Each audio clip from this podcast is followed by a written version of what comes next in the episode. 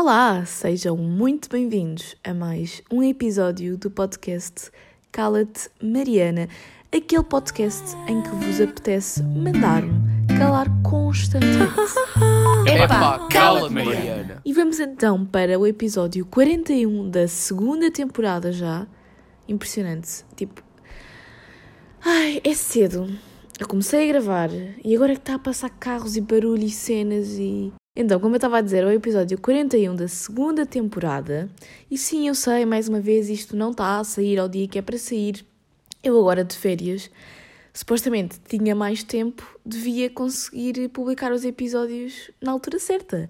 Só que o problema, o grande problema, é que, como eu estou de férias, eu penso, vou deixar isto para a última porque eu vou ter tempo para gravar. Portanto, vou deixar isto para o próprio dia porque eu vou ter tempo para gravar e editar. Só que depois aparecem cenas à última da hora e eu não tenho tempo. E eu na minha cabeça achava que tinha tempo. Enquanto que na altura de escola hum, eu gravava o episódio antecipadamente porque eu já sabia que não ia ter tempo, então tinha que gravar antecipadamente. Agora eu não ponho essa pressão e, portanto, os episódios saem dias depois, não saem no dia certo. Está uma confusão isto. Está uma confusão. Em vez de nas férias eu ter mais tempo, estou mais organizada e com menos tempo para publicar episódios. Mas pronto, malta. Razão de eu só estar a publicar isto terça e não segunda. Tive a fazer uma destralha, como chamam, no meu roupeiro e na minha cómoda. Tive a escolher roupa que já não uso para dar e para vender. E entretanto comecei a vender roupa na Vinted e em um, dois dias já vendi duas cenas. Portanto, é todo um novo mundo agora. Posso deixar aqui o link na descrição, caso vocês queiram ir ver e perceber se há alguma coisa que possam gostar da, da, da minha vintage ou não, pronto. Eu fico sempre com aquela sensação, esta roupa é tão feia ou tão coisa, porque para eu a vender é porque de facto eu já não gosto da roupa, ou já não me serve, ou qualquer coisa do género. E eu fico sempre, tipo, ninguém vai comprar isto. Mas impressionantemente, as coisas que eu achava mais feias foram logo as coisas que as pessoas compraram. Portanto, é a prova que hum, há coisas para toda a gente e há gostos muito diferentes. E se tu tens uma coisa que, por mais que tu aches feia, tipo, vende-a na mesma porque vai haver alguém que vai gostar dessa coisa. Ok? Vai haver alguém que vai gostar dessa coisa. Mais coisas que eu tenho para dizer antes de irmos para o tema do episódio de hoje, porque temos um tema, temos pesquisa. Este episódio deve de ir ser grande, não sei, mas penso que sim. Portanto, preparem-se, já tinha saudades deste tipo de episódios. Um, vai ser sobre o amor, como vocês já puderam ver pelo título, e apesar de eu ter aqui muita pesquisa, obviamente também vou dar muito da minha opinião e da minha experiência pessoal, não é? Com o assunto, que não é assim muita, porque convenhamos, eu sou uma pita, tenho 18 anos, mas, mas pronto, acho que é sempre importante nós ouvirmos um, experiências, principalmente sobre coisas tão difíceis de explicar, mas tão faladas, que é isso que é o curioso, é tão falado, mas tão difícil de, de explicar ao mesmo tempo, de várias pessoas diferentes, em várias alturas diferentes de vida, com idades diferentes, com mentalidades diferentes, com diferentes, no fundo. Pronto. Uh, mais coisas então que eu quero falar antes de ir para o tema principal, porque aconteceu muita coisinha esta semana. Quer dizer, esta semana não, é nestes dias, porque eu publiquei um episódio na sexta e hoje é terça e vou publicar outro, portanto, sim. Espero para a semana conseguir acertar e publicar segunda. Espero não, não deixar as coisas para a última. Então, vi a série Maldivas, que é uma série brasileira com a Bruna Marquezine, que agora só me vou lembrar do nome dela, como é óbvio, Aqua hum, Manu Gavassi, com, eu não sei se isso é o nome dela, Manu Gavassi, hum, porque eles dizem Manu Gavassi, mas eu não sei como é que isso seria dito uh, em português de Portugal, tipo, sei o sotaque, estão a ver? Mas pronto, basicamente aquela é uma série que é exatamente o tipo que eu gosto, e essas séries andam muito na berra agora, então pronto, é uma série muito. É um tipo de séries muito comercial agora, que é, acontece um crime e, oh meu Deus, quem é que matou? E pronto, no fundo é isto. Um, a filha está à procura da mãe depois de anos e chega lá e percebe que a mãe morreu e pronto, é tudo, todo o mistério à volta disso e quem é que matou a mãe e não sei o quê, pronto. Eu gostei da série, está engraçada, porque ao mesmo tempo que é uma série pesada em que tu vais percebendo coisas do passado daquelas pessoas não muito boas e vais percebendo porque é que. Uh, pá, e gostei muito daquele plot twist final, gostei muito, não estava à espera. E se não houvesse aquele plot twist, eu acho que não tinha gostado tanto da série. Um, ao longo da série, tu vais percebendo o porquê daquilo tudo estar a acontecer. Um, ao mesmo tempo que é uma série pesada, é uma série super engraçada. Tipo, eu ri-me a ver aquela série. Estão a ver? Tinha lá piadas engraçadas, a maneira de. Porque hum, o mundo dos ricos parece um mundo à parte. E lá está aí, conseguiram tornar a série muito engraçada porque exploraram muito bem esse mundo. Porque aquilo é. Passa-se tudo num condomínio de luxo. Mas quando eu digo num condomínio de luxo, é literalmente um sítio onde aquelas pessoas não saem dali, porque elas têm tudo ali. Elas têm uma igreja dentro do condomínio, para vocês perceberem como elas têm tudo ali dentro. Elas têm piscina, elas têm ginásio, têm uh, lojas, têm tudo ali dentro do condomínio. Aquilo não é só um sítio onde elas vão dormir, elas passam ali 24 sobre 24 horas. Aquele conjunto de pessoas mega ricas. E portanto, aquilo tu parece quase que estás num jardim zoológico, só que em vez de ires visitar animais, estás a ver? Vais visitar outra espécie muito rara e peculiar que são aquelas pessoas ricas que têm estilos de vida completamente diferentes uh, das pessoas que não moram ali. Então aquilo acaba por ser super engraçado, porque aquilo pá, quase que parece tipo um metaverso para os ricos, é tipo um, um espaço que é, governa-se ali sozinho, eles não têm qualquer tipo de contacto com o mundo exterior, quase, obviamente que é um exagero, mas há mesmo, uh, como é que se diz, a a chefe daquilo tudo, digamos assim, estão a ver, a riquinha Mor, ela diz mesmo que não vai sair dali nem por nada, porque até tem medo de ir para o mundo exterior, é quase como se eles estivessem ali isolados, e de facto às vezes parece que, apesar de não viverem nestes condomínios e apesar de terem contacto com o mundo exterior, às vezes parece que é um bocadinho assim que as pessoas ricas vivem, porque às vezes parece que não têm muita noção do seu privilégio, daquilo que as rodeia, e parece um bocado que estão fechadas naquela naquelas paredes e, e que acham que a realidade do mundo é só aquela, porque no fundo eu acho que deve ser assim que, que, certas pessoas vivem, acham que aquela realidade é do mundo todo. E portanto, se ali não acontece uma determinada coisa, porque não acontece em mais nenhum sítio do mundo. E achei muito engraçado essa exploração da, da série. Outra coisa também dramática e também, né, que não foi muito agradável, tal como a história, a parte profunda da história desta série, foi o facto de eu ter visto uma pessoa a desmaiar à minha frente. Eu tive que ir entregar os meus manuais escolares e o computador que me deram, porque com as aulas online eles deram computadores e fones e materiais um, a alguns alunos e professores de forma a garantirem que toda a gente tinha o acesso às aulas online. E eu tive que ir entregar isso tudo. Um, portanto, neste momento posso dizer que já não tenho aqui nada que seja do secundário. Tipo, eu estou mesmo a desfazer-me de tudo. Eu estou mesmo a entrar na vida adulta. Ai, que medo. e então fui lá devolver os livros. Estava na fila à espera que, no, claro que no dia em que eu fui, no horário em que eu fui, estava bué da gente, no, no horário e no dia que o meu irmão foi, não estava lá ninguém, ele demorou 5 minutos a ir lá entregar os livros e foi-se embora, não é? Pronto. Um, claro que no dia em que eu fui estava uma fila enorme e estava um rapaz, tipo, pá, a dois passos de mim, que simplesmente caiu para o lado e desmaiou. E aquilo não foi um desmaio muito normal, de quebra de tensão, porque parecia que ele ia ter uma convulsão assim que ele caiu ao chão começou a tremer. E eu não vos sei explicar, aquilo foi um dos maiores sustos que eu já apanhei na minha vida.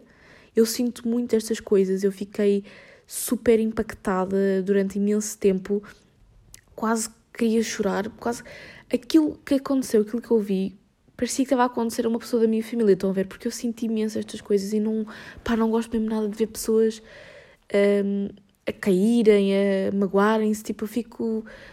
mexe mesmo comigo. Uh, eu tinha um rapaz na minha turma que eu mal falava com ele, pai, no sexto ano, acho eu, e acho que ele caiu e abriu a cabeça, já não lembro bem o que aconteceu, mas eu lembro-me que eu fiquei tão mal como se ele fosse da minha família. Tipo, eu nem falava com ele e fiquei mesmo mal e comecei a chorar e fez mesmo impressão aquilo. E eu simplesmente fiquei a olhar para o rapaz caído no chão e não consegui fazer nada. Eu imensas pessoas foram logo lá ajudá-lo, sabiam exatamente o que fazer. E não é que eu não soubesse o que fazer, porque nós mais ou menos que sabemos aquilo que devemos fazer e ligar logo para o 112 e não sei o quê, mas eu fiquei completamente imóvel e isso assusta-me muito, porque imaginem que eu estou com sozinha com alguém de facto próximo a mim, uh, alguma amiga minha, alguém da minha família, o meu namorado. Imaginem que isso acontece a essa pessoa e eu simplesmente fico imóvel e não sei o que fazer. Imaginem. Era horrível, não é? Porque a pessoa podia morrer por minha culpa, porque quanto mais rápido vocês fizerem alguma coisa, chamarem o 112 melhor. E naquele caso eu simplesmente fiquei imóvel, eu não conseguia fazer nada. Eu queria mexer-me, mas eu não conseguia mexer-me porque eu estava em estado de choque. E isso assusta muito. E, e é, mais, é, é, mais uma razão para eu achar que eu nunca sobrevivia num caso de vida ou de morte, num caso em que fosse preciso eu agir. Um, tipo, as pessoas falam muito em apocalipse zumbi, não sei o quê.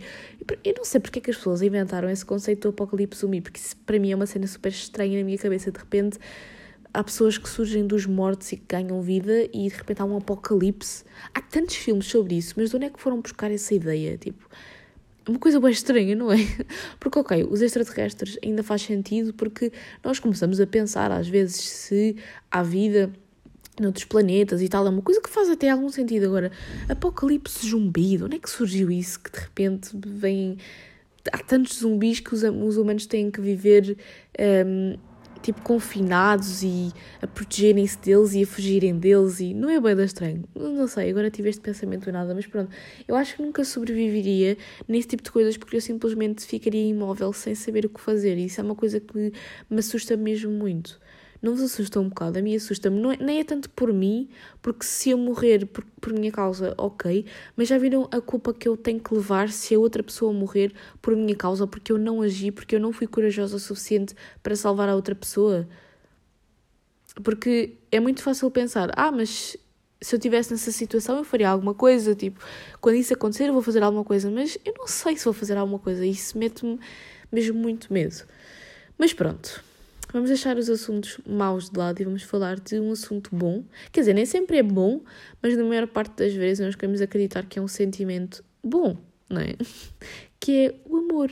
E eu vou falar do amor, mas obviamente que também vou envolver aqui uh, relações, não é? Não é? Vai ser só sobre o amor. Simplesmente eu acho que o amor acaba por ser um tema muito mais abrangente, porque, como nós sabemos, há muitos tipos de amor que não é só o amoroso. E isso, inclusive, vai ser um dos meus tópicos.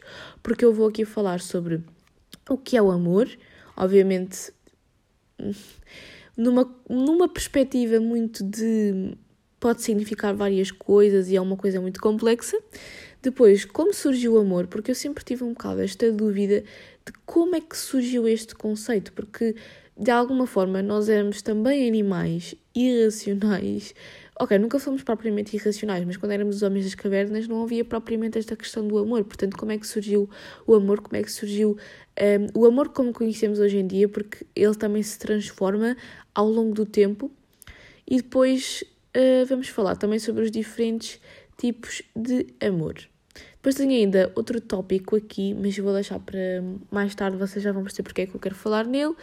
E por fim, tenho um quiz para descobrirmos que tipo de namorada é que sou. Só para terminarmos o episódio de uma forma mais descontraída, estão a ver?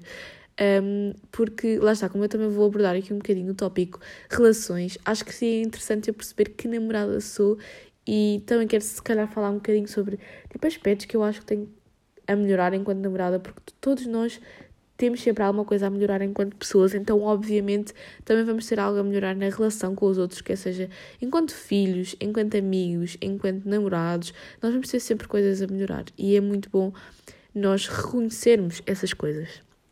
Um, e por falar nisto, em coisas a melhorar, um, eu quero mesmo, pá, eu sei que estou a dizer isto há não sei quantos episódios e pá, mas vai acontecer ainda este verão, eu prometo que vou de facto a uma consulta com um psicólogo. Um, e eu fiz uma lista nas notas do telemóvel de coisas que eu quero dizer quando for uma consulta com o psicólogo, coisas estranhas sobre mim que eu quero desmistificar. Eu sei, isto faz-me uma pessoa ainda mais estranha, não faz? Porque eu sou tão organizada que eu até nas coisas que eu quero falar no psicólogo eu tenho que ter uma lista no telemóvel. Mas já achei interessante partilhar isto com vocês. Entretanto, eu estou a destruir a encomenda que eu fiz, porque eu tive a embrulhar a encomenda de um vestido que me compraram na Vintas e eu estou a destruir todo o estaminé que eu montei aqui. Espera lá. Ai. Uma pessoa. Ai quero estar confortável a gravar episódio e depois é isto. É tudo menos confortável. Ai. Ok. Então, vou começar-vos então a ler a versão científica, muito importante, do que é o amor. Os apaixonados experimentam uma série de sentimentos intensos, como os pensamentos intrusivos, a dependência emocional. Ok, de repente estamos aqui em coisas bem negativas e um aumento de energia, mesmo que esses sentimentos possam limitar-se às primeiras fases da relação. O amor romântico pode ter uma importante função evolutiva, por exemplo, ao aumentar o apoio dos pais disponível para os filhos.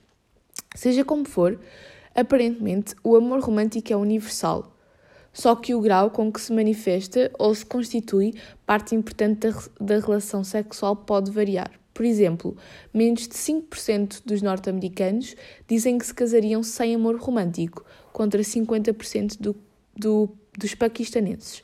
Pois, lá está. Isto é uma coisa muito importante, porque um, o amor é um conceito, é um conceito. O amor. E é um conceito que, para além de ter mudado muito ao longo dos anos, é muito cultural, se vocês forem a pensar. Porque o amor já não é só um sentimento. Nós já não conseguimos pensar em amor e pensar apenas num sentimento puro, porque o amor já foi modificado tanto por hum, ideais religiosos como por ideais capitalistas até. O amor é muito capitalizado. A nossa ideia de amor já não vem só como seria no início dos tempos, a partir de, da observação de outras pessoas, mas também vem a partir daquilo que consumimos na televisão, também vem a partir daquilo que certos ideais religiosos nos, di nos dizem, vem a partir de muita coisa. E, por exemplo, isto é interessante, não é? 5% dos norte-americanos, portanto, pessoas uh, do Ocidente, uh, dizem que nunca se casariam sem amor romântico contra 50% dos paquistanenses, porque é uma questão cultural. Lá, se calhar, um, lá é muito mais um, lá é muito mais comum casar-se sem amor e para eles isso já é uma coisa normal e nós se calhar até julgamos um pouco isto, mas a verdade é que para eles isto é uma coisa tão normal como se calhar para nós acordar todos os dias e lavar os dentes. É uma coisa comum, cultural e o amor também foi uma construção ao longo do tempo, não é? O, o, amor, ok, eu ia dizer, o amor é um dos únicos sentimentos que é muito transformado, mas é mentira.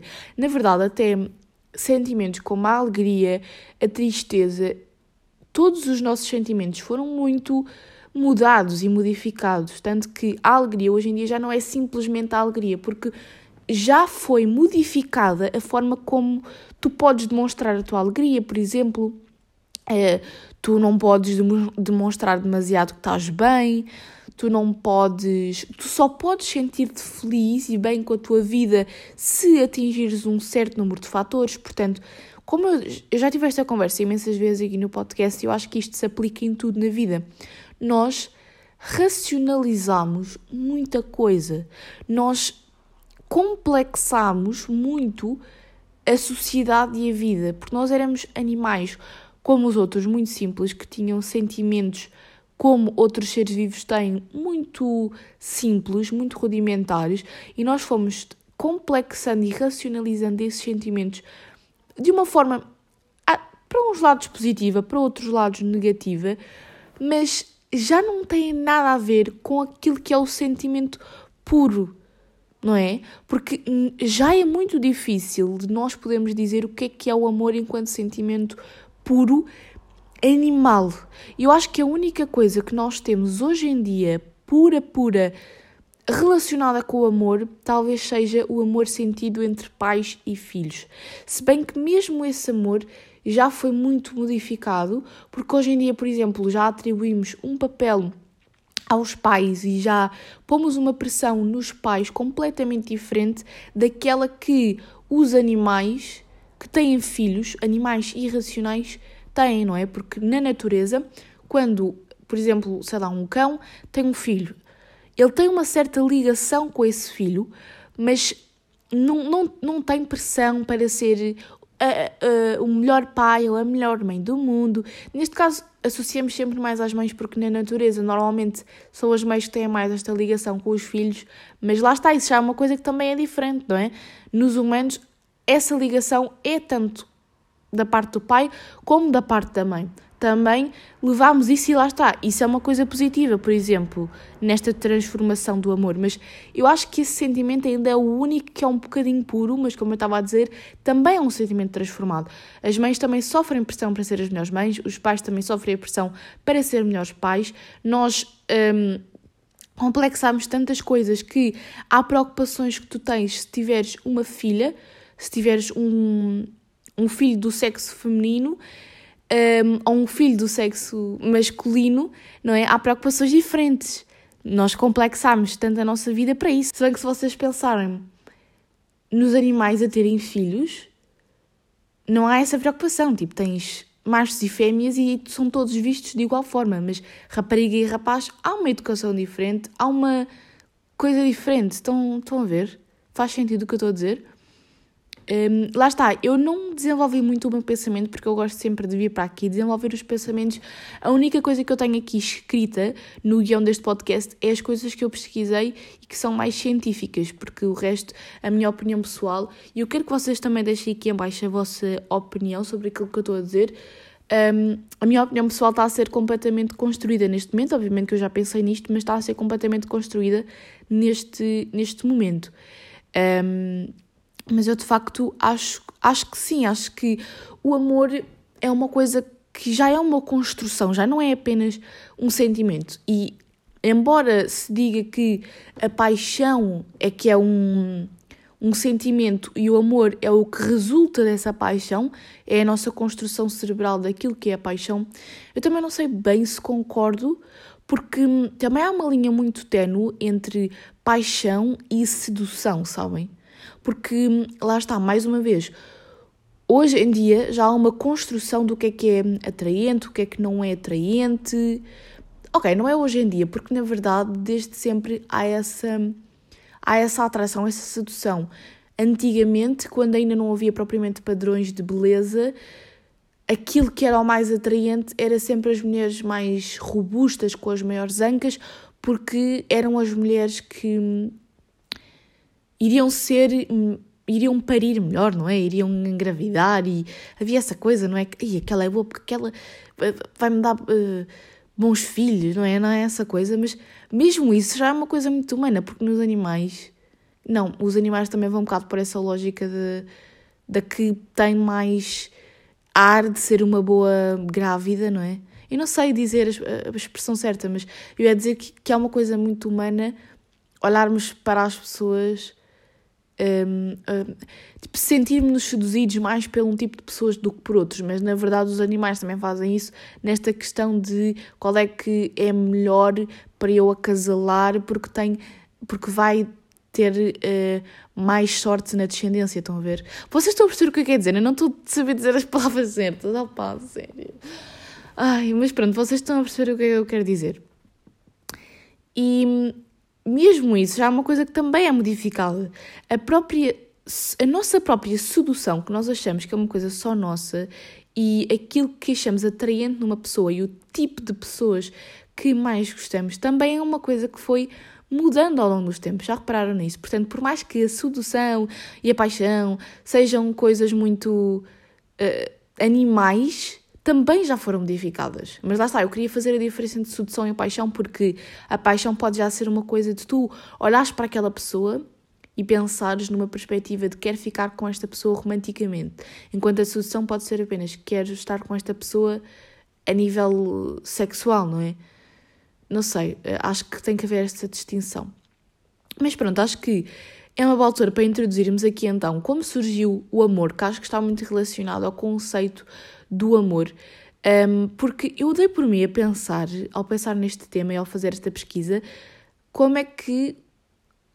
Lá está, como eu vos tinha dito há bocado, como é que de repente nós evoluímos de homens das cavernas que olham para as mulheres como potenciais mães dos seus filhos para olham para as pessoas como quer ficar contigo, mesmo que isso não resulte em ter filhos, não é? Porque hoje em dia já há muita gente que se junta e nem sequer quer ter filhos, simplesmente gosta da companhia dessa pessoa e de estar com essa pessoa e de, do companheirismo dessa pessoa. Porque, no fundo, o que é que é o amor? É um bocadinho isso, não é? É um bocadinho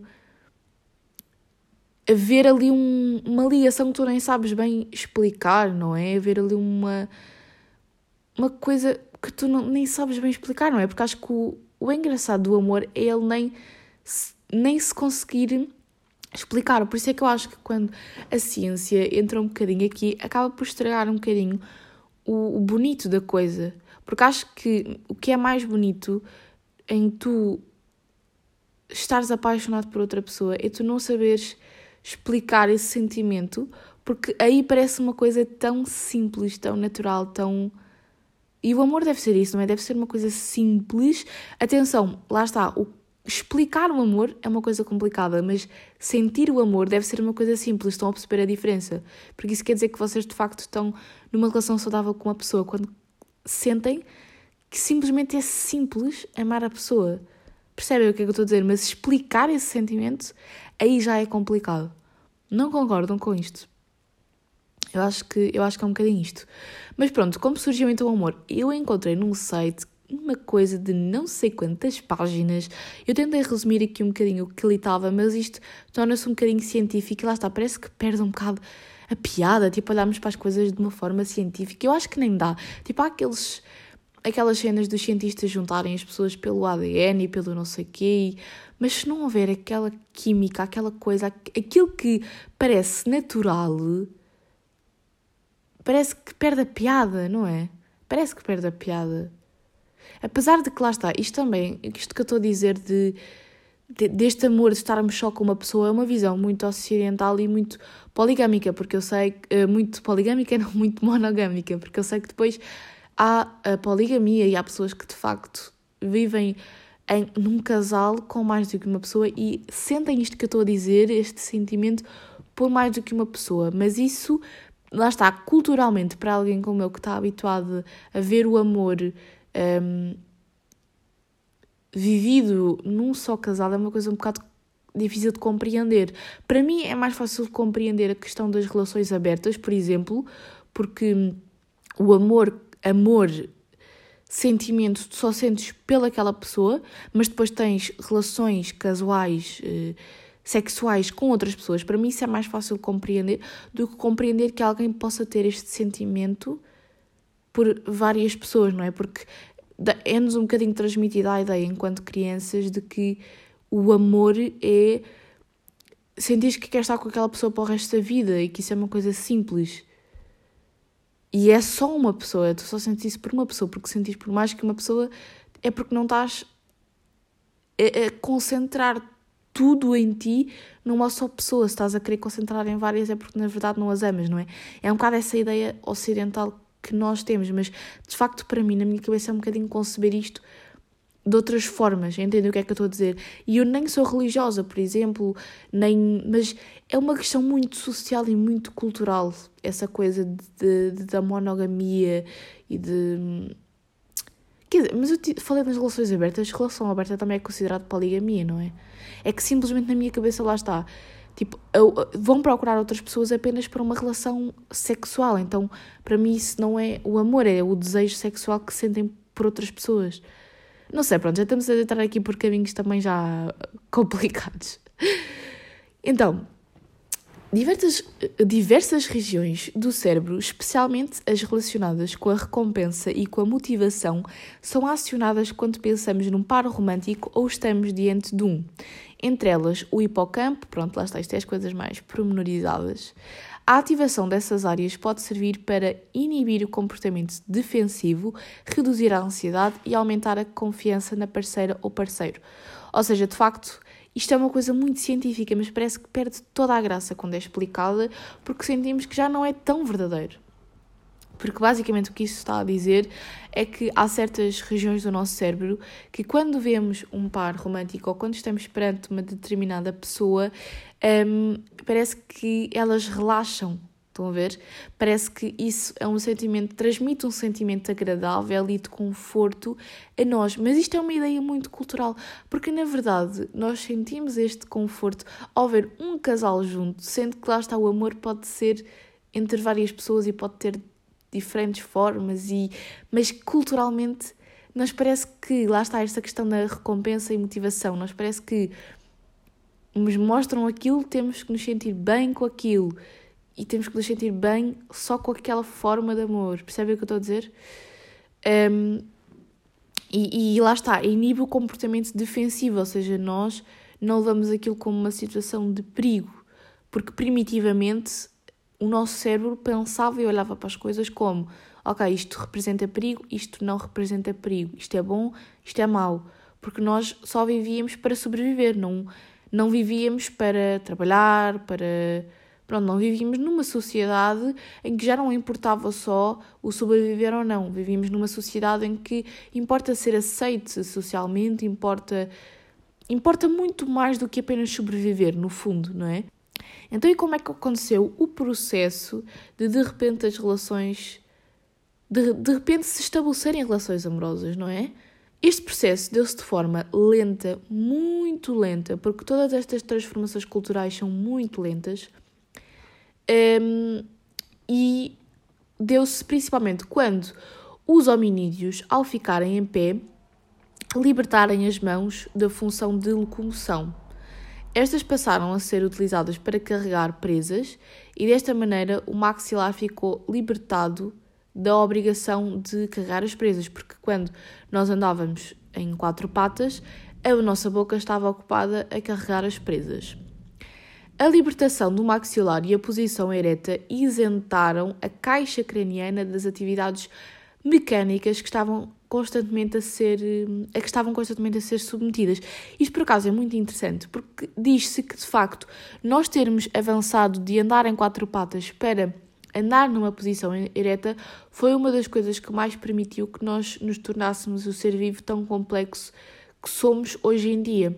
Eu nunca tinha pensado isto, mas de facto faz sentido, porque a partir do momento em que tu deixas de andar em quatro patas e começas a andar em pé, há muita coisa começa a ser libertada até o próprio cérebro, porque o cérebro estava tão focado em fazer-te andar em quatro patas, que é mais complicado, e tens de estar a olhar para todo lado, e tens de estar com a presa na boca e não sei o quê, para andar numa posição ereta, de repente tens as mãos livres, a boca livre, o cérebro muito mais livre, um, e portanto, de facto, a caixa craniana foi expandida a mais dimensões, foi especializada, foi isso que tornou o nosso cérebro mais especializado e mais eh, foi isso que nos tornou mais inteligentes do que, do que outros animais. Essas transformações geraram o processo de, pronto, como eu já tinha dito, geraram o processo de complexidade cerebral.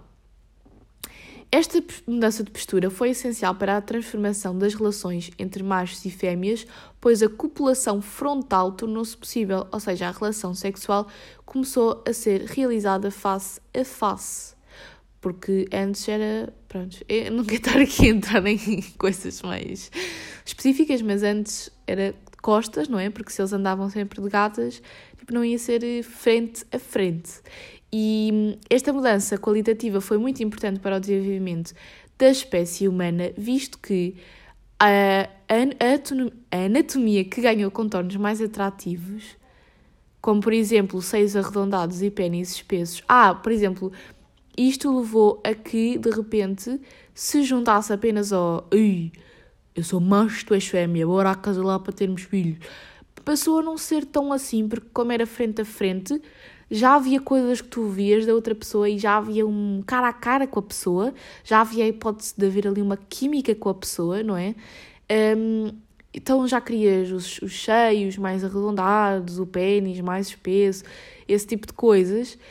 Um, a nova postura deixa toda a parte anterior da pessoa o, toma, o tórax, o estômago e o coração, aberta para o contacto direto, ou seja, as partes mais vulneráveis do corpo estavam desprotegidas e por essa razão o ato sexual passou a ser compreendido como um ato de confiança. Isto também é muito interessante porque estás frente a frente com a pessoa, tu estás encostado aos órgãos vitais da pessoa, já é uma coisa muito mais de confiança do que propriamente sexual. Foi aqui que evoluiu o vamos apenas coisa para reproduzir do isto é um ato que mostra confiança, não é? Porque o amor também é um bocado isso, também é um bocado um, mostrar-te vulnerável com outra pessoa e teres confiança na outra pessoa. É uma coisa muito simples, lá está muito fácil, não é? O amor parece muito fácil.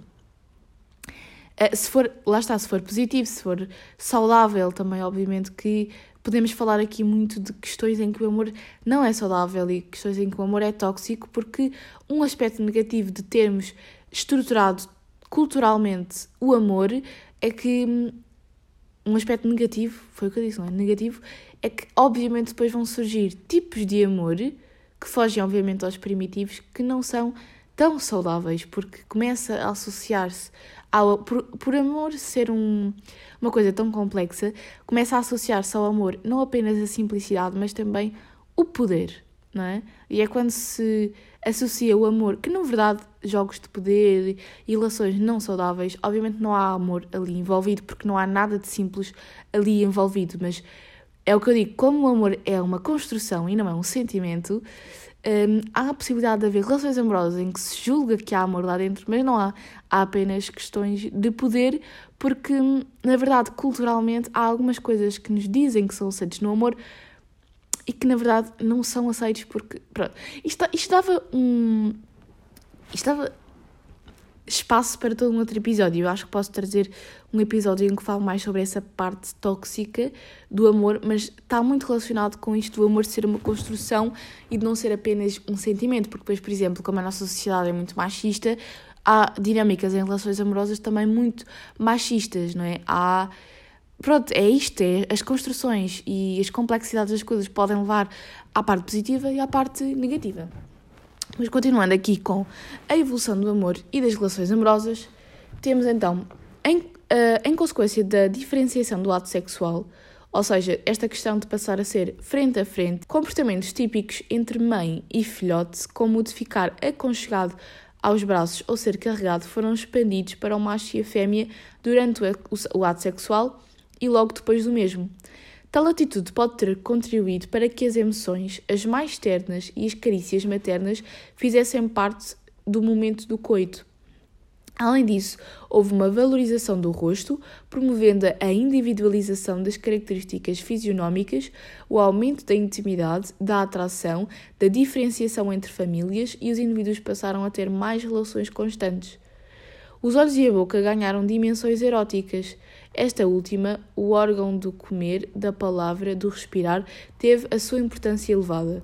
Durante o ato sexual, agora frente a frente, descobriram o beijo, que representa a mistura entre os dois seres e que, segundo Morin, deve ser algum filósofo, algum historiador, cientista, não sei, de forma simbólica e arcaica, significava a troca de almas, troca de fluidos, que acontece no contacto boca a boca. Assim, o sexo não é mais um simples ato, como uh, em outros primatas, passou a ser mais pessoal, com intimidade e entrega profunda, onde os parceiros se tornam unos e cúmplices neste momento. Segundo o obstetra francês Michael Odens, a cópula entre os humanos em todas as condições para facilitar o início de um estado de dependência entre dois parceiros, enquanto libertam os seus opiáceos naturais. Esses opiáceos são responsáveis pela sensação de prazer e relaxamento prolongados. Os pares sentem-se mais gratificados e provavelmente menos propensos a procurar sexo em outros lugares. Portanto, na verdade, a questão cultural às vezes nem surgiu mesmo da própria religião e de, da pressão da sociedade, surgiu mesmo de nós complexarmos as coisas e querermos lá está, fazer sexo apenas com uma pessoa, não é? Eu, mas eu estou a falar disto e, óbvio, epá, eu não me via numa questão de relação aberta e poligamia, apesar de achar até que essas pessoas, essas, esses tipos de relações, às vezes, até são as relações mais saudáveis. E por acaso eu vi um vídeo de uma rapariga no outro dia em que ela estava a dizer que quando ela estava numa relação que não era um, uma relação aberta, que ela sentia muito mais desconfiança e insegurança do parceiro dela do que quando ela estava numa relação monogâmica fechada. E por acaso, não, do, numa relação. Não, pera, disse isto tudo mal, acho. Fogo, já estou.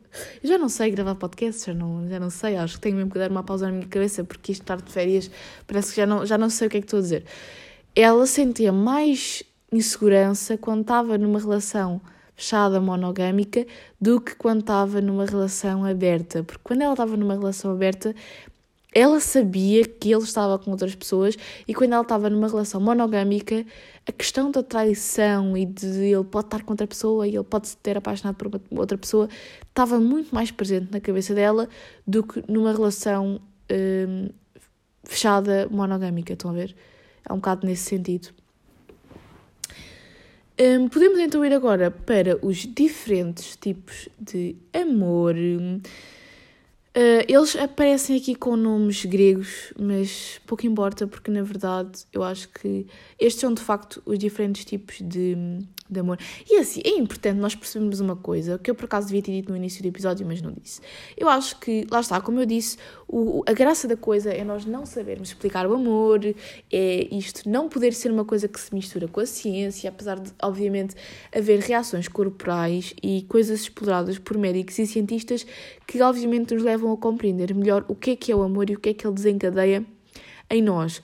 Mas eu acho que é muito engraçado a coisa ficar no mistério e. Ok, que lá está, eu sou uma pita e o que é que eu sei sobre o amor e sobre a vida, ainda vou ter muito a aprender, mas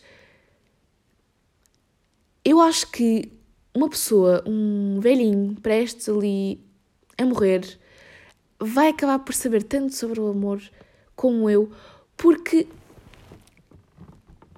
é essa a graça da coisa e nós também só somos projetados para entender aquilo que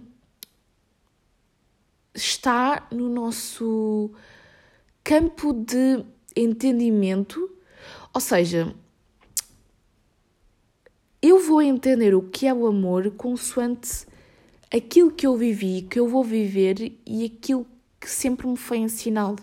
Então, se outra pessoa tiver uma visão diferente do amor, eu não a vou entender porque eu não estou no campo. Eu, eu inventei esta palavra, campo de entendimento, no campo de entendimento dessa pessoa.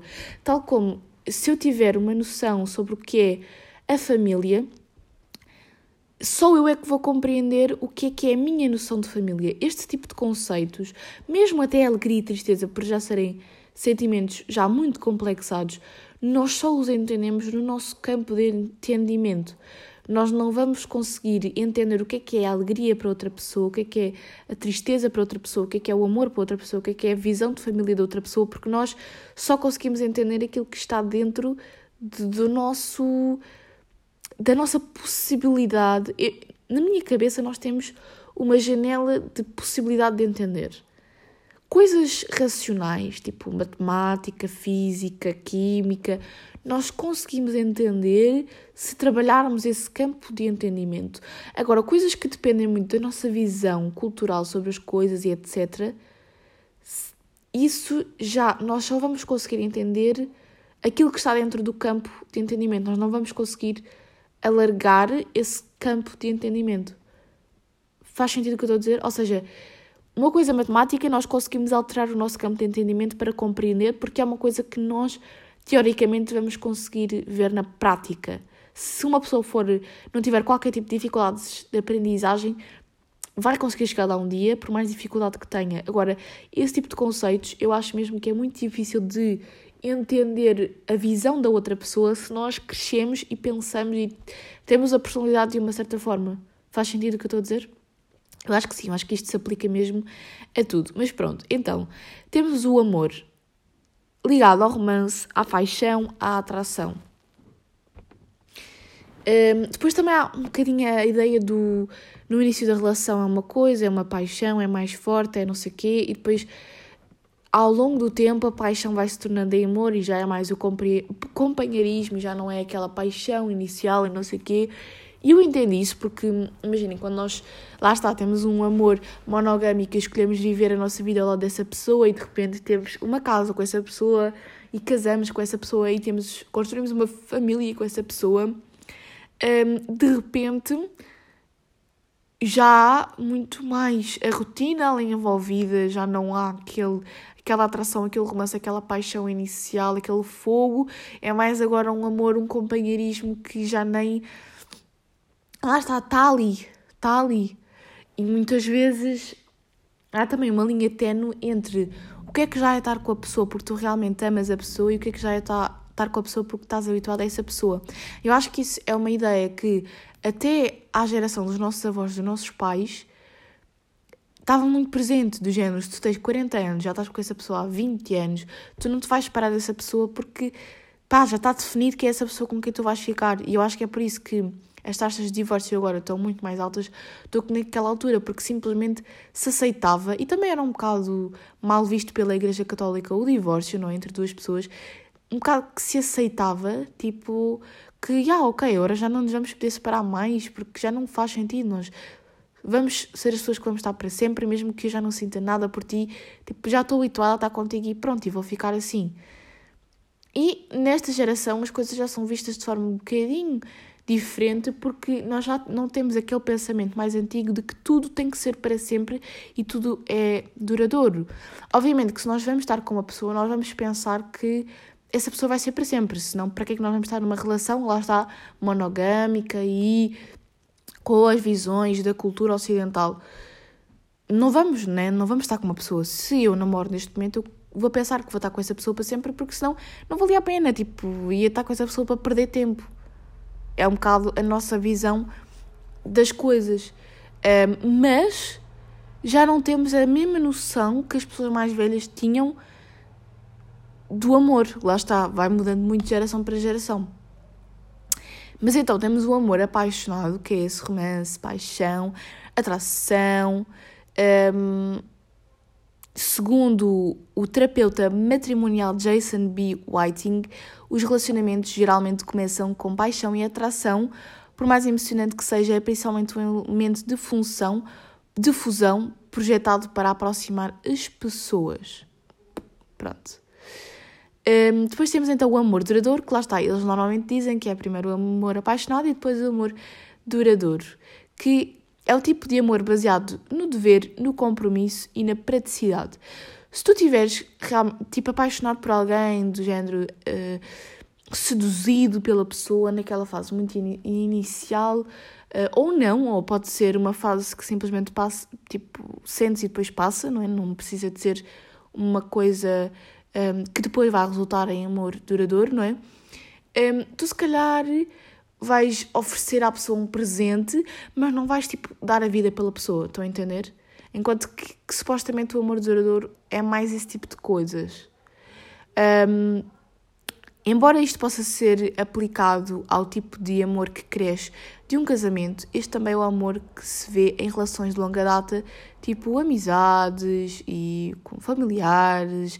Portanto, o tipo de amor que leva anos para se desenvolver que se estabelece por meio de vínculos e experiências partilhadas. Depois também é muito interessante, e lá está este episódio. Eu posso estar uma hora a falar sobre o amor porque há tanta coisa para falar sobre o amor. Também depois há a questão do casamento e de ter filhos e que se associou isso ao sentimento de amor. Porque houve muitas coisas que, de género, esta relação só tem amor aqui envolvido se vocês. Nananã. Uh, estão a ver? Depois também há muitas questões que foram aqui associadas ao amor que nem faziam sentido para um homem das cavernas, lá está. Depois há o amor lúdico, que também pode ser visto nos estágios iniciais dos relacionamentos e que se envolve em rir e provocar, aquele amor que é muito hum, infantil, mas que pode de facto evoluir. Lá está, este amor eu acho que também há em várias relações, não só numa relação amorosa. Um, amor universal. Amor universal é um amor, um amor compassivo por todos. É semelhante ao que chamamos de amor incondicional é uma bondade amorosa universal, um amor que se sente por coisas vivas, por todas as coisas vivas sem questionar. Eu acho que eu sinto um bocado isto, eu acho que isto é um bocadinho de empatia, não é? É tipo, amamos todos, não é? Amamos todos os seres humanos que aqui estão, mas não, não queremos ter uma relação amorosa com todos, simplesmente partilhamos um amor de espécie com os seres vivos, não é? Uh, mas não sei, amor incondicional, não sei se isto é um amor incondicional. Eu acho que é um bocado a razão por eu. Primeiro, eu acredito sempre que todas as pessoas são boas. Eu vou só aceitar que este episódio vai ter uma hora e pronto, ok? Um, primeiro é eu sentir que todas as pessoas são boas pessoas. E isso pode ser um bocado ingênuo, mas é porque eu não quero acreditar que há pessoas más neste mundo e porque eu realmente eu gosto todas as pessoas.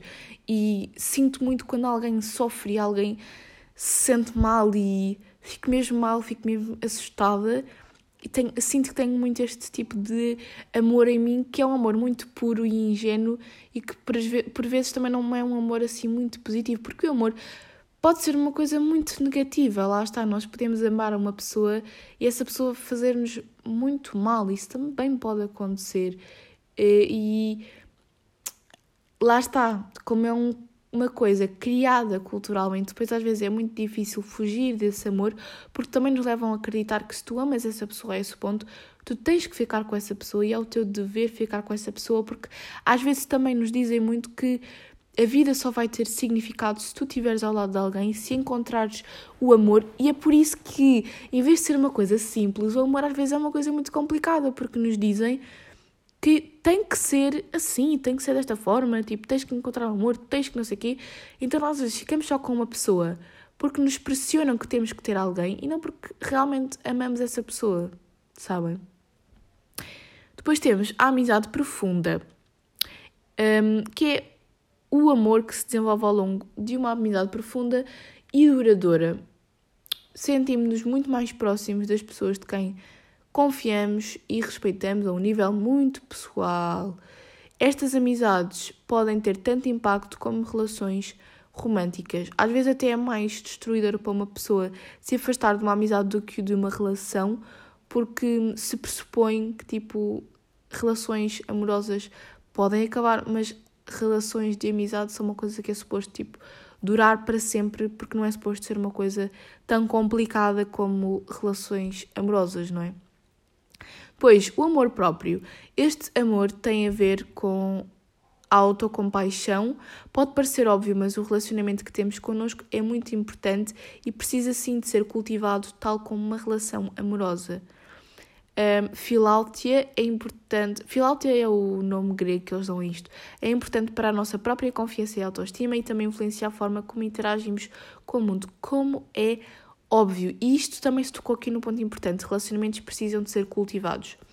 Se o relacionamento fosse apenas uma coisa de reprodução, não precisava de ser cultivado. Se o relacionamento fosse um, casual, não precisava de ser cultivado. Mas se nós de facto queremos entrar na cena de que o amor é estarmos com uma pessoa que vamos ficar para o resto da nossa vida. Isso é muito complicado. Já viram o que é que é aturar uma pessoa durante 60 anos da nossa vida e realmente continuar a amá-la e a ter uma relação saudável com essa pessoa? São muito raros os casos em que isso acontece, vamos ser sinceros. A maior parte das pessoas que ficaram 60 anos juntas era muito pela ideia cultural do não nos podemos divorciar, não é? Não era tanto porque realmente se amavam. É muito complicado haver esse amor genuíno durante tanto tempo. E por isso é que é muito importante cultivarmos um relacionamento. Se nós queremos ficar com essa pessoa, temos que cultivar o relacionamento, temos que fazer coisas novas, coisas diferentes, temos que puxar pela relação, porque lá está, para não deixar que a relação caia na rotina. Depois temos o amor familiar, que é o amor partilhado entre membros da família e às vezes amigos próximos da família ou amigos de infância. Ele difere no simples. Uh, um, ehm, no simples amor de amizade, no sentido em que é reforçado por sangue, memórias antigas e familiaridade. Há um motivo pelo qual as pessoas, as pessoas dizem que os amigos são a família que se escolhe. Isto também dava para uma reflexão do caraças. Eu já tentei fazer esta reflexão no episódio em que eu convidei a minha mãe, mas acho que não deu muito bem para fazer a reflexão, porque a minha mãe não estava bem a perceber aquilo que eu estava a querer dizer. Mas pronto. Um, depois ainda existe o amor obsessivo. Embora algumas pessoas possam argumentar que isto não é realmente amor, os gregos tinham uma palavra para amor obsessivo, que é mania ou mania. Interessante, não é? Que continuamos a utilizar esta palavra nos dias de hoje.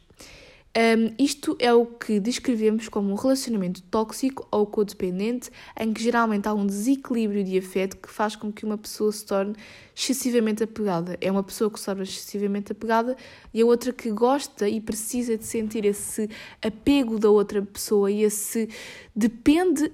Uma pessoa depende da outra para viver. E a outra pessoa depende do amor da outra pessoa para viver e para se sentir bem com ela própria. Estão a ver este hum, desequilíbrio de relações tóxicas? Outro ponto que eu tinha aqui para falar em relação à diferença de idades em relações amorosas, isto é um tópico um pouco complicado, porque hum, há aqui questões em que pode entrar pedofilia e lá está a coisa do poder, porque normalmente quando temos uma pessoa mais velha e uma pessoa mais nova começa a haver questões de poder e lá está. Isto nota-se mais nas idades da adolescência do que depois quando já tens 30 e 40 anos, porque depois meio que toda a gente já está na mesma fase de vida. Agora, quando tu és adolescente, tu com certeza não tens a mesma maturidade que uma pessoa dois anos mais velha que tu, não estás na mesma fase de vida que uma pessoa dois anos mais velha do que tu, mas se tiveres 30 anos e a pessoa 32, pá, já, estão na mesma fase de vida e terão mais ou menos o mesmo nível de maturidade, apesar de que nem sempre isso acontece e há pessoas com diferentes níveis de maturidade em diferentes idades. Portanto, isto é um tema muito sensível. Mas eu queria falar disto porque eu e o meu namorado temos 3 anos de diferença e é uma coisa que lá está, se fôssemos mais velhos não se sentiria tanto, mas sendo que temos a idade que temos, sente-se um bocadinho, porque imagina, eu tenho 18, ele tem 21. Agora já está a começar a ser mais aceitável, mas eu quando nós começámos eu tinha 16, ele tinha 17, 18, 19. Hã? Não, 16, 17, 18, 19. Não, ele não tinha 19. Calma, quando, quando é que nós começámos? Sim, ele tinha 19. Pronto, mas de certa forma não parecia uma coisa tão. Mas eu acho que não é tanto pela diferença de idades, é mais pela questão de estarmos em fases de vida diferentes. Porque se calhar se ele estivesse na faculdade ou estivesse ainda no secundário, ou não sentiríamos tanto isso, mas como ele já está a trabalhar, ele está obviamente numa fase de vida completamente diferente da minha, que estou a estudar, não é? E isso nota-se, e o nível de maturidade nota-se porque quando tu entras para o mercado de trabalho, tu acabas por ter uma maturidade diferente de quando tu ainda estás simplesmente a estudar. E isso sente-se um bocadinho. Portanto, eu acho que a diversidade um, acaba por afetar uma relação, não no sentido de idade em si, mas mais na fase da vida em que tu estás e se essa fase é compatível com a fase em que a pessoa está ou não, porque é isso que pode gerar mais os conflitos. Um, porque da mesma forma como. Pois, pois lá está, estamos ainda. Outro tópico que podemos abordar sobre o amor, que é aquele do podemos amar uma pessoa e simplesmente não ser a fase da vida em que devemos estar com essa pessoa, ou as suas vidas não serem compatíveis, ou as relações à distância, e será que as relações à distância funcionam ou não? Temos tantos temas que podem ser abordados em relação ao amor. Vocês já repararam? Eu podia estar aqui três horas a falar sobre o amor, literalmente. Mas muitas vezes as pessoas têm vidas incompatíveis que as levam a não conseguir estar numa relação amorosa. Por exemplo, se há uma pessoa que gosta muito mais de sair do que a outra, isso às vezes pode gerar alguns conflitos. Se há uma pessoa que tem um trabalho que a leva a sair muitas vezes do país, isso pode gerar conflitos porque a outra pessoa pode não querer estar numa relação à distância. Um, há tanta coisa para explorar sobre o amor. Vocês já pensaram bem nisto? Há muita coisa para explorar. E como é que eu sou enquanto namorada? Vamos para o último tema do episódio, porque já estou aqui a falar há uma hora, já nem estou a dizer coisa com coisa, e tinha uma reflexão tão boa para fazer há bocado e esqueci-me completamente do que eu ia dizer. Um, há vários tipos de pessoas em relações, apesar de estar culturalmente estabelecido o que é que é um namorado e o que é que é uma namorada e o que é que um namorado tem que fazer, o que é que uma namorada tem que fazer e etc. Um, depois que a personalidade de uma pessoa acaba por definir um bocadinho aquilo que a pessoa vai ser numa relação e depois se isso vai condizer, porque também há essa questão, poder amar outra pessoa, mas simplesmente a pessoa que eles são dentro de uma relação não ser compatível, porque há pessoas que se amam, mas que e não são tóxicas com outras pessoas, mas que quando estão juntas são tóxicas, porque depois lá está, é questões de personalidade e de convivência que simplesmente dá para viver ou não dá para viver. Porque é que isto não me está a deixar a começar o quiz? Ok. Portanto, temos sete perguntas. Você é uma pessoa ciumenta. Então, engraçado que. Engraçado não, supostamente é isto deve acontecer porque as pessoas devem evoluir numa relação e devem evoluir com outra pessoa e melhorar enquanto pessoas e enquanto namoradas e crescer de certa forma, não é? É muito importante que isso aconteça. Eu no início da relação eu era muito mais ciumenta do que sou agora. Eu agora eu sou pá, eu sou praticamente zero ciumenta porque eu criei uma, uma confiança muito grande no meu namorado. Um, e também eu tinha ciúmes apenas de amigas, estão a ver, no início. Eu não tinha ciúmes de, sei lá, se foi sair à noite e alguma rapariga se atirou a ele. Uh, pá, não, não me fazia muita confusão porque sabia que não havia qualquer tipo potencial aproximação ali, estão a ver? Eu tinha mais ciúmes de amizades um, com raparigas porque eu sabia que já havia um carinho pela pessoa e isso era uma coisa que me afetava um bocadinho. Mas hoje em dia sou mesmo zero ciumenta, pá, tenho zero ciúmes um, porque realmente percebi que os ciúmes, e é mais um tema que se pode falar em relação ao amor, os ciúmes ditam muito mais sobre a pessoa que os tem do que sobre a outra pessoa. Porque se tu tiveres realmente confiança na outra pessoa, tu não vais ter os ciúmes, porque os ciúmes são uma coisa mesmo muito ligada à posse. É o que eu estava a dizer. Depois, o amor também pode partir para esse sentimento de posse pela outra pessoa e não de companheirismo com a outra pessoa. E eu não posso proibir a pessoa que está comigo de estar com amigas, de sair, de... eu não posso proibir nada disso. Portanto, ou eu vou sofrer e sentir insegurança e achar que depois a outra pessoa também tem que te fazer sentir confiança e segurança o suficiente para que de facto não exista sequer possibilidade de sentir esses ciúmes. Mas um, se eu vou estar numa relação com uma pessoa e se eu vou estar constantemente a sentir-me insegura e a ter ciúmes, pá, eu vou estar infeliz nesta relação. Portanto, ou eu vou aceitar que há possibilidade de de repente ele encontrar uma pessoa ou dele me trair e que eu não vou poder fazer nada em relação a isso porque eu não posso proibir para que isso não aconteça, ou eu vou estar constantemente a sofrer e a pensar: oh meu Deus, ele está-me a trair, oh meu Deus, ele vai-me fazer isto. Estou a entender o que eu quero dizer? Não faz muito sentido e, portanto, eu hoje em dia posso dizer que não. Se calhar antes eu, diria, eu iria pôr mais ou menos, mas hoje em dia eu encontrei muita paz nisso porque vai ser uma coisa que vai dizer muito mais sobre mim do que sobre a outra pessoa. Os ciúmes é uma, uma questão de insegurança connosco próprios ou uma questão de poder perante a outra pessoa, uma coisa que, uma coisa que não é muito saudável. Obviamente que toda a gente os sente ou os sentiu em alguma fase da vida, mas chega a um ponto da relação em que não faz sentido eles continuarem a ser tão presentes. Tipo, tu podes sentir um bocadinho, mas não faz sentido eles continuarem ali, porque isso revela de alguma forma que, que a relação não evoluiu assim tão bem para tu ainda teres ciúmes de uma pessoa com quem tu estás há tanto tempo. Entendem? Um, qual a reação? Ok, já percebi que isto vai ser muito em relação se eu sou uma namorada tóxica ou não.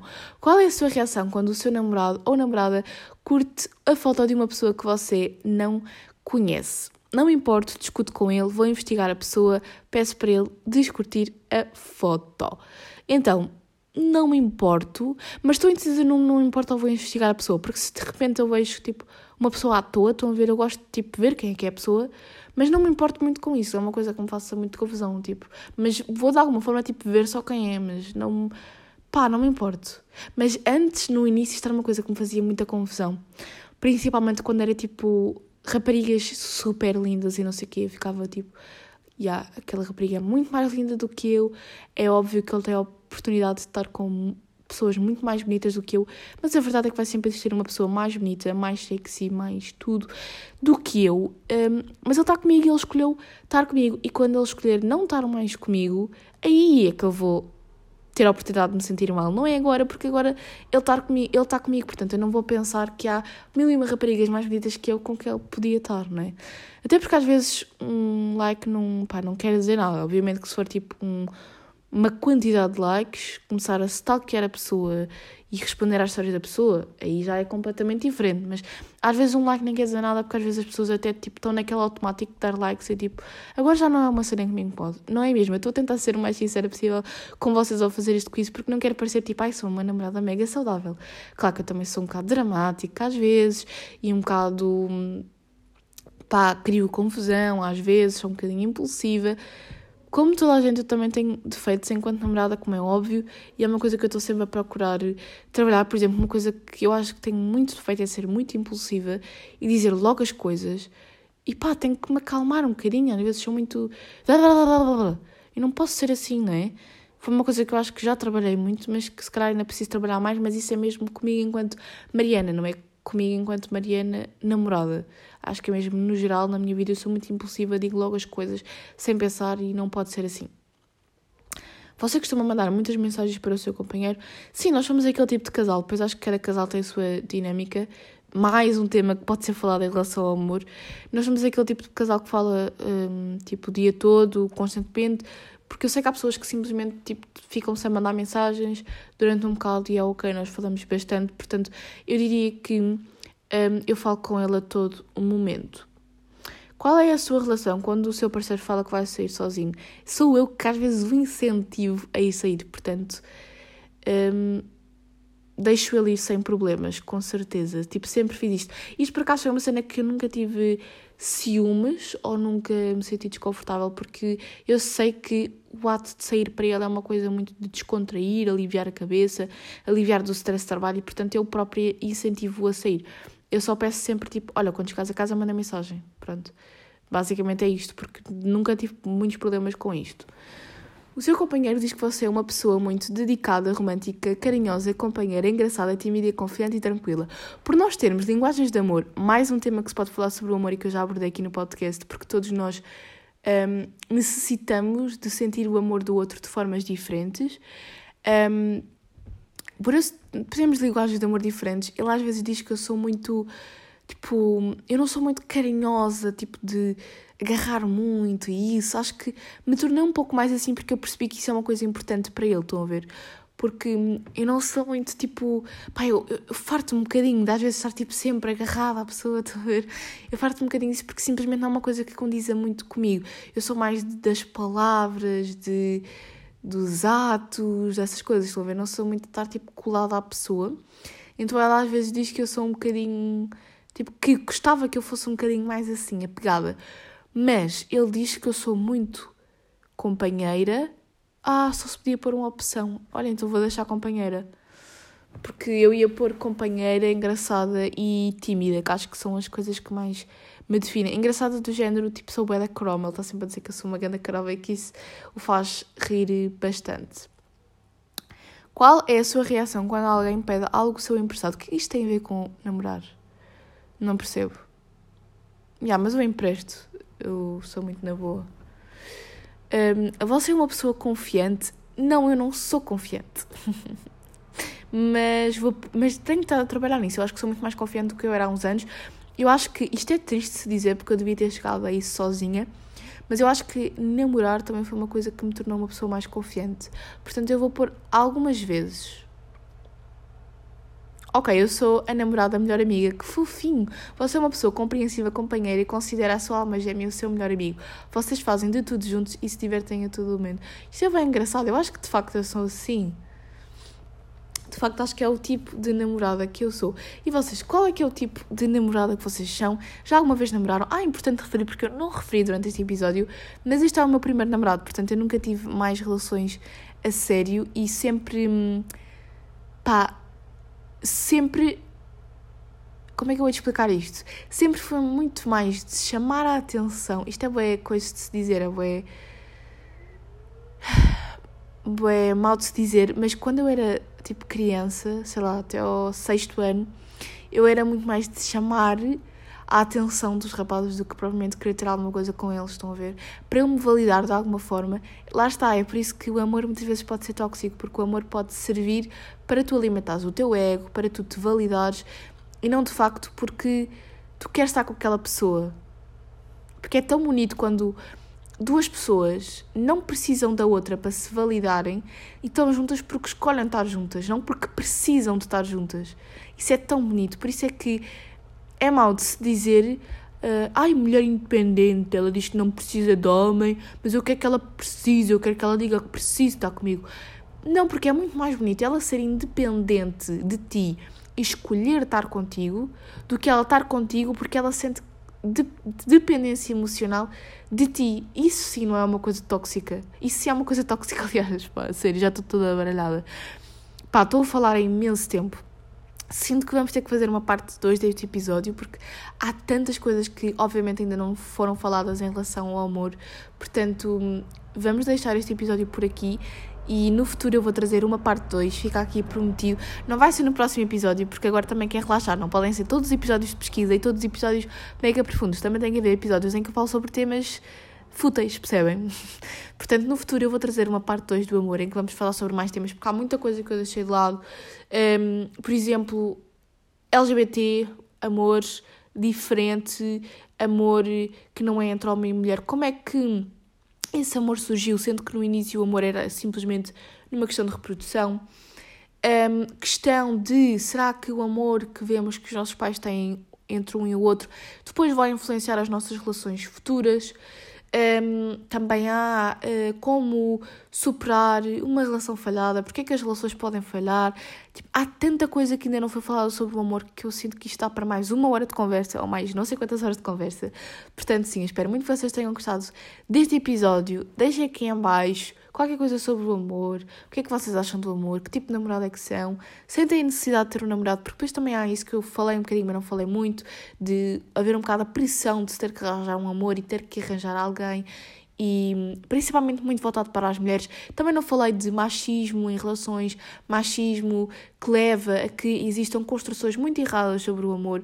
Há muita coisa que eu ainda não falei, portanto, até vou já apontar esses temas todos para saber que eu tenho que falar disto no próximo episódio, na parte 2, sobre o amor. Portanto, sim, malta, foi este o episódio de hoje. Um beijinho e vemo-nos na próxima semana. Tchau!